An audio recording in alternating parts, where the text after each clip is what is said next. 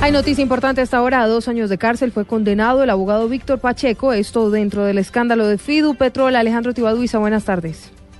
Recordemos, Silvia, buenas tardes, que él es uno de los protagonistas del escándalo de la tutela millonaria de Fidupetrol. Este escándalo relacionado con el supuesto pago de 500 millones de pesos para favorecer a la fiduciaria petrolera.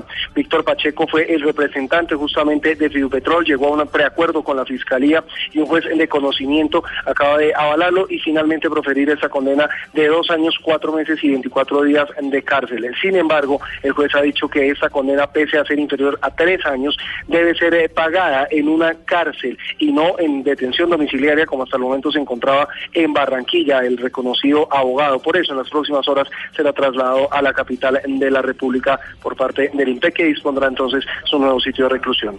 Alejandro Tibado y Blue Radio.